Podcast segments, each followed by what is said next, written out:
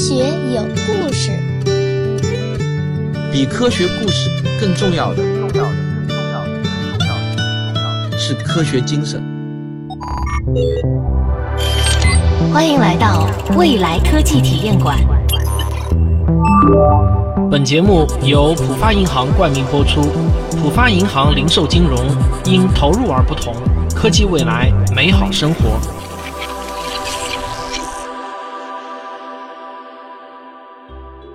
每一个生活在大城市的人，肯定都有过堵车的经验。当整条马路变成一个巨大的停车场的时候啊，那种感觉是令人绝望的。假如让我写下若干条对未来的美好愿望的话，我一定会写下这么一条：希望未来不要堵车。那么，这个美好的愿望到底能不能实现呢？这就是我们今天要讨论的话题。堵车这个问题呢，是由来已久。甚至在汽车还没有出现的年代，就已经有堵车问题了。一八六三年一月，也就是第一辆汽车被发明出来的二十二年前，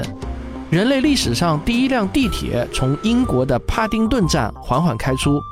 而英国修建第一条地铁的原因，就是因为马路上的马车实在是太拥堵了。每个人堵车的时候啊，可能都想过这么一个问题。那就是如果脚下的路能够再拓宽一点儿就好了，这样就可以并排通行更多的车辆。但是啊，这些年来我们修了越来越多的路，而城市里的交通状况却依然没有什么改变。有些地方道路越来越堵，反而成为了我们习以为常的事情了。那我今天先不说我们的首都北京啊，美国有一个四零五号洲际公路，是洛杉矶连接着美国南部地区的交通要道。这条路呢，每天差不多都会通过四十万辆汽车，于是这里就成了一条著名的堵车公路。这条路堵车堵到什么程度呢？每天上下班从这里通过的人，会戏谑地把四零五号公路称作 Four or Five，意思就是说啊，在这里开车的话，车速呢不是四迈就是五迈，这跟走路的速度也差不了多少了。洛杉矶政府为了解决堵车的问题。二零一一年，对四零五号公路位于萨普尔韦达山口附近的几处瓶颈路段就进行了拓宽。这项工程一共花掉了十一亿美元。二零一九年，南加州大学一直在跟踪四零五号公路堵车问题的一个分析小组发布了令人沮丧的数据：四零五号公路在拓宽以后，总体通行时长不仅没有减少，反而每年都在增加。比起修路之前，人们的通行时间已经增加了十四分钟。你或许会觉得啊，肯定是车辆增长的速度比修路的速度要快，才造成了道路的拥堵。但实际情况却是，即便车辆的数量没有增长，仅仅是新修一条路，也有可能加剧道路的拥堵。这个结论听着好像很不可思议，是吧？但这事儿呢，确实是真的。德国数学家布雷斯设计了数学模型来证明了这种事情的真实存在。后来。在一个交通网络里，新修一条路反而导致通行时间增加的现象，就被称之为布雷斯悖论。产生悖论的原因，就是因为一条新修的路很可能会影响原有交通单元的路径决策。如果用一句比较通俗的话来讲呢，就是，很多车辆可能会因为主干道比较好走，就都开上了主干道；还有一些车辆则由于频繁的变换车道，影响了更多车辆的通行速度。那我再给你举一个咱们国家自己的例子，我们用数据来说话。二零一六年北京交通发展年报中的数据显示，北京市中心城区市民出行的总量同比降低了百分之四点四，公共汽车客运量同比降低了百分之十四点九，出租汽车客运量同比降低了百分之十二，即便是永不堵车的地铁客运量也下降了百分之一点九。但是北京市区每天平均拥堵的时间却增加了一小时零五分钟。所有的这些数据全部都指向了一个问题，那就是无论新增多少的道路资源，都会被新增的私家车无情的消耗掉。公路上行驶的每一台私家车都有完全不同的目的地，他们每一次并线、超车、减速的行为，都会让整条道路上的行车速度进一步的变慢。普通的公路交通就像是一条线，只要前面的车辆踩一下刹车，这次减速就好像蝴蝶效应一样，会沿着公路一直向后蔓延开去。即使是双向八车道的快速路，本质上啊也是线性的交通。因为如果左侧车道的车辆想要离开主路，就一定会向右并道，这就必然会影响到其他车道的车辆速度。一条公路上只要有一个红绿灯，就一定会影响到整条路的通行效率。道路和交通专家设计过很多新型的公路交通方案，比如说使用立交桥来取代红绿灯，比如说在容易堵车的路段禁止机动车变换车道。但是车辆之间互相干扰的问题依然是无法完全避免。更糟糕的是啊，一条道路上的车道越多，由于变换车道而造成的车辆干扰就越严重。相反，倒是那些单行车道上反而拥有比较稳定的通行效率。车辆之间的互相干扰问题，可能才是交通拥堵的本质。所以说，想要彻底解决交通拥堵的问题，不仅仅要拓宽道路、绿色出行，更重要的是要让每一辆交通工具都能尽量不受干扰地抵达目的地。目前只有两种交通工具真正意义上避免了车辆之间的干扰，那就是轨道交通和飞机。我想不用我多解释，大家也应该能够明白。轨道交通和飞机啊，都是由控制中心统一调度的，他们不会随意的停靠和变道，也不会随意的加速和减速，自然就不存在车辆之间的干扰问题了。这也就从根本上消除了交通拥堵。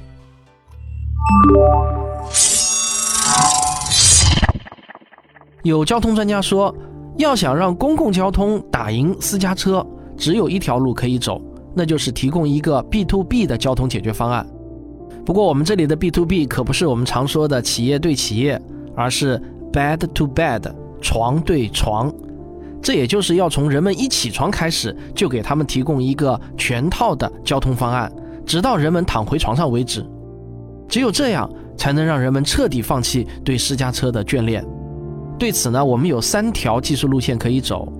第一条技术路线就是飞到天上去，让道路向着几乎无限的空间中发展。如果每天早晨上班，我们都从小区的空地上起飞，然后几分钟后降落到办公楼的楼顶上，而花费的交通费呢，也与出租车相差不多，这肯定是一个吸引人的解决方案。第二条技术路线就是钻到地底下去，想想看，如果用不着出小区就能坐上地铁，用不着走到地面上就能坐上通往办公室的电梯，这样一来，至少在上下班的时间中，你就真的用不着私家车了。目前呢，这三类技术啊都是非常热门的创业领域。那我们不妨拿起我们的工具——技术飞轮，来分析一下上面提到的三个方案，看看哪一类方案有可能会更有前途吧。我们首先来看飞行汽车。这个飞行汽车啊，听起来很科幻，但是这个概念呢却并不新鲜。在很多年前，科幻小说和科幻电影中就常常能够看到飞行汽车这样的交通工具。说到飞行汽车呢，你会不会很想提一个问题，就是为什么我们会认为飞行汽车比微型飞机更有前途呢？这个问题的答案就是啊，飞行汽车既能当做普通汽车在道路上行驶，又能飞到空中高速飞行，这就解决了一个飞机和汽车的换乘问题。我们可以在地下停车场里乘坐飞车，然后开到小区的广场上起飞。这才符合前面说的床对床的城市交通服务目标。飞行的汽车拥有几乎无限的道路资源，而且还拥有无法比拟的高速度，这是作为交通工具的天然优势。不过，现在的飞行汽车公司主要的研究方向都是那种翅膀可以折叠起来的轻型飞机。这种小飞机虽然既能在公路上跑，也能在天上飞。但是最大的缺点呢，就是起降的时候还是需要有机场的，不能够利用城市中的空地垂直起降。二零一七年，吉利汽车收购的美国泰利飞车公司生产的就是这种轻型飞机类型的飞行汽车。能够应用于城市交通的飞行汽车，必须要满足两个条件：一个是飞行汽车必须能够利用小块空地实现垂直起降；另一个就是要用电力驱动。电力驱动并不仅仅是为了节能减排，更因为小尺寸的电动喷气引擎可以有效降低大尺寸螺旋桨带来的噪音污染。就在两年前呢，很多专家还认为目前电池的能量密度不够，无法驱动飞行汽车。但是就在二零一九年的五月十九号，由腾讯公司领衔投资的五人座电动飞车已经完成了首次飞行。这款名叫 Lilium 的电动飞车采用了电动喷气引擎，它可以垂直起降，充一次电就可以持续飞行一个小时左右。这款汽车的试飞成功呢，要归功于电池技术的新突破。在这之后，相信会有很多企业投身到能够垂直起降的电动飞行汽车的研发中来。不过，飞行汽车目前面临的最大问题仍然是拿到各国政府颁发的商业运营执照。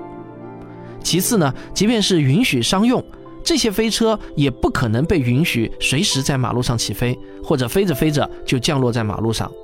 他们当然也需要一些配套的起降站点才行。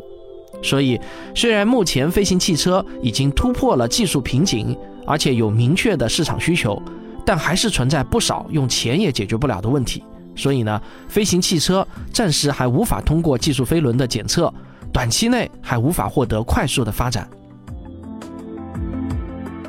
说完了飞行汽车，我们再来聊一聊地下轨道交通。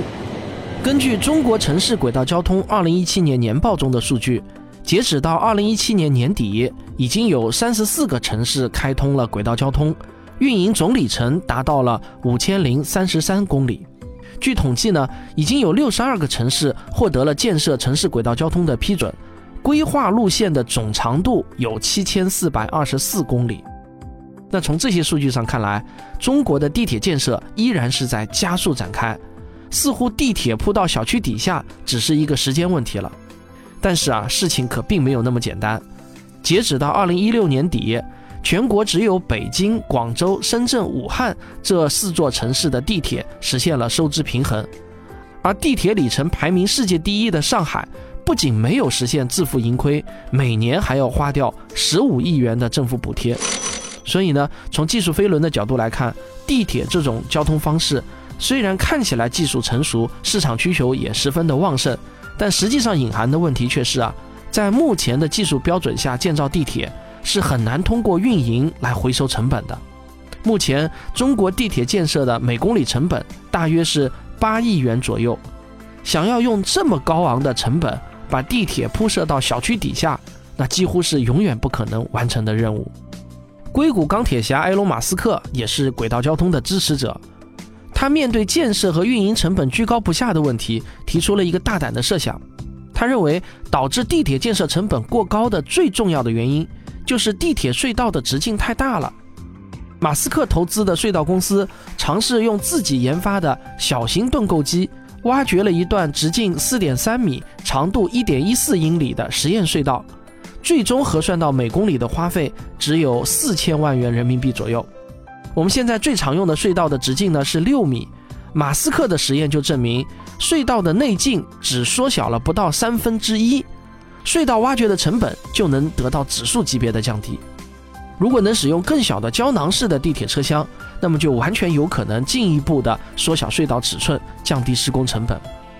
目前基于小直径隧道的轨道交通方案，从技术储备上来说呢是基本充足的，现在只是缺少一个统一的标准。不过就连马斯克的隧道公司，也并没有把胶囊式车厢的最终尺寸给确定下来。确立一个新标准需要面对的问题非常非常的多，这就不是靠花钱能够解决的了。所以说啊，虽然基于小直径隧道的地下轨道交通不会遇到科学瓶颈，而且也证明了这项技术的成本优势，但是由于与现有的地铁建造标准不能兼容，所以呢，暂时小直径隧道的技术飞轮还没有办法立即旋转起来。我们再来说说无人驾驶技术。无人驾驶技术应该是最能合理利用现有道路资源的一项技术了，而且从体验上来看，无人驾驶技术也最符合我们现有的习惯。不过就是在呼叫网约车之后来接我们的汽车没有驾驶员而已。二零零七年，谷歌的 CEO 拉里·佩奇找到了刚刚率队获得无人车越野赛冠军、人称“无人车之父”的塞巴斯蒂安·特伦。拉里·佩奇就问特伦。你的无人车能在加州的城市街道上安全行驶吗？特伦回答说：“还不能。”拉里佩奇就追着问道：“那么有什么技术上的困难吗？”特伦回答说：“没有。”于是呢，拉里佩奇就向特伦发出了邀请：“那你为什么不加入谷歌，让你的无人车开上街道呢？”特伦简短的回答透露着对无人车的自信，事实上呢，他也有资格自信，因为他和他的团队设计的算法，现在广泛的应用在几乎所有的无人驾驶汽车当中。所以说，无人驾驶技术目前不存在科学瓶颈，符合技术飞轮第一条的要求。技术飞轮的第二条测试就是看这项技术有没有充足的市场需求。交通局提供的数据显示，截止到二零一九年六月，我国的机动车保有量达到了三点四亿辆。有多少机动车，就会有多少司机。无人驾驶技术可以解放出大量的司机，这可以节省大量的劳动力成本。市场需求自然是非常大的，所以说自动驾驶完全符合技术飞轮的第二条要求。但是面对技术飞轮的第三条测试，那就是是否存在用钱解决不了的问题这一条啊，无人驾驶技术啊恐怕暂时还无法通过检验，因为如何实现无人车与传统汽车的新老交替问题，还缺乏一个关键的契机。在这个契机到来之前，无人驾驶的技术飞轮暂时呢也还是转不起来。下面呢，我还是以五年为一个节点来预测一下未来的交通发展。第一个五年，如果你刻意留意过身边的车辆的话，你很可能早就看到过头上顶着激光雷达的无人车在城市里穿梭的景象。从二零一七年开始啊，国家就陆陆续续的批准了不少的无人车测试牌照。就在二零一九年世界智能网联汽车大会上，上海市还为三家公司颁发了无人车示范应用牌照。这三家公司中就有著名的网约车公司滴滴打车。与以往的测试牌照不同，这次的示范应用牌照允许五十辆车上路行驶，还可以尝试运载乘客。这就意味着，在上海的测试区域内，我们使用 App 叫车的时候，很有可能开过来的就是一辆无人车。当然啊，无人车上还是坐着一位可以随时接管车辆的驾驶员的。在未来的一到两年内，这类的示范应用会越来越多。随着政策的逐渐宽松，网约车公司也会为一些符合条件的签约车主免费安装激光雷达，将他们的车辆改装成无人驾驶汽车。一旦车辆被改装，司机唯一需要做的事情就是监督无人驾驶汽车的工作状况而已。对于无人驾驶汽车而言呢，乘客的接受程度是一个很重要的因素。如果你坐上出租车，发现在司机的位置上没有人，甚至连个方向盘都没有，在现在这个阶段，肯定会让人有些心里发毛的。在现阶段，乘客坐上无人车后能够看到司机，还是一个很重要的心理安慰。能够全面自动驾驶的无人车，以网约车作为突破口，进入到寻常百姓的生活当中，这就是我刚才提到的无人车与传统汽车新老交替的重要契机。在未来的五到十年之间，公交车有可能会全面配备无人驾驶装置，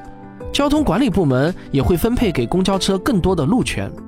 公交车在自动驾驶系统的管理下。会根据其他车辆的位置随时调整行车速度，还会根据客流量自动调整发车的密度，这会让公交车的准点率也大大的提升，甚至有可能与地铁不相上下。与此同时，可以自动驾驶的网约车的数量一直在稳步上升。由于政策法规的限制，此时的自动驾驶车辆还是需要配备驾驶员的，以便能够随时应对突发情况。所以，自动驾驶汽车在这一阶段并没有享受到成本优势，只是驾驶员变成了监督员而已。所有的自动驾驶汽车运营公司都在紧锣密鼓的布局，整个市场现在都在等待着一个重要契机的来临。在未来十到二十年之间的某一天，一个非常重要的无人车管理法规出台了，那就是允许无人车无需配备驾驶员也可以上路行驶。这就意味着网约车从一份工作变成了一种投资，车主完全不需要付出辛苦，只要配备了自动驾驶系统，就可以把爱车放出去挣钱了。无数的网约车车主都会主动购买价格昂贵的激光雷达设备，几乎是一夜之间，网约车变成了无人车的天下。很快，当我们打车的时候，如果上车之后看到了司机，才是值得奇怪的事情。不过这个时候呢，大量的私家车依然是存在的。由于激光雷达设备的价格限制，普通的私家车主并没有将自己的汽车改装成无人车的动力，他们会继续享受驾驶的乐趣。网约车比起私家车有明显优势的地方，就是它在行驶之前就会把自己的行驶路线报告给调度中心，这样呢，我们就可以通过算法来预测出每条道路上行走的网约车数量。虽然呢，路上行驶的私家车没有计入统计，但好歹啊，这也算是有一个基本的依据了。当一条行车路线被规划的时候，就可以躲开可能发生拥堵的路段了。到了那个时候呢，人们已经完全习惯于车接车送的日子，把私家车停到遥远的停车位，再走路回家就变成了一件很不舒服的事情。就像现在的城市人极少会有人购买代步用的自行车一样，十五到二十年之后，也就很少有人再去购买代步用的汽车了。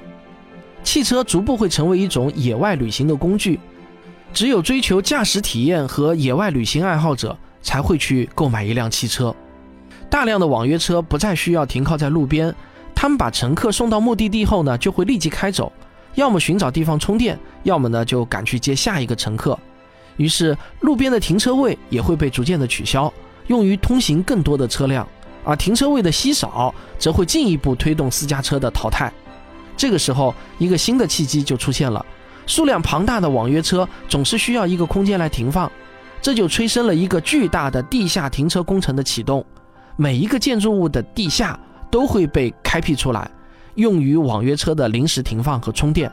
而这个地下工程的运营商很可能会愿意顺便将居民区与周边的地铁站彻底的连通起来，从而利用地铁的流量来做些生意。到时候，从小区内搭乘自动人行道或者胶囊式的轨道去换乘地铁，就会成为一件很现实的事情了。在这一阶段，物联网技术也会得到普及性的发展。网约车之间可以互相通信，实现实时的协调，这就进一步避免了车辆之间的干扰，减少了地面上的交通拥堵。未来三十年之后的某一天，如果我们出行的目的地位于周围三百公里范围内的某个卫星城市，网约车系统很可能会派一辆飞行汽车前来接驾。飞行汽车的外观与普通汽车差别不大。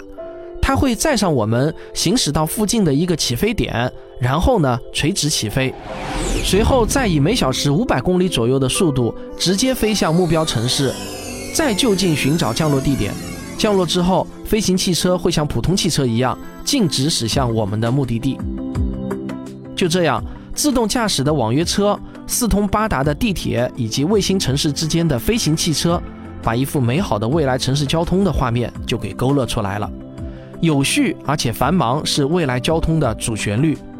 我相信拥堵问题一定会被科技所彻底攻克。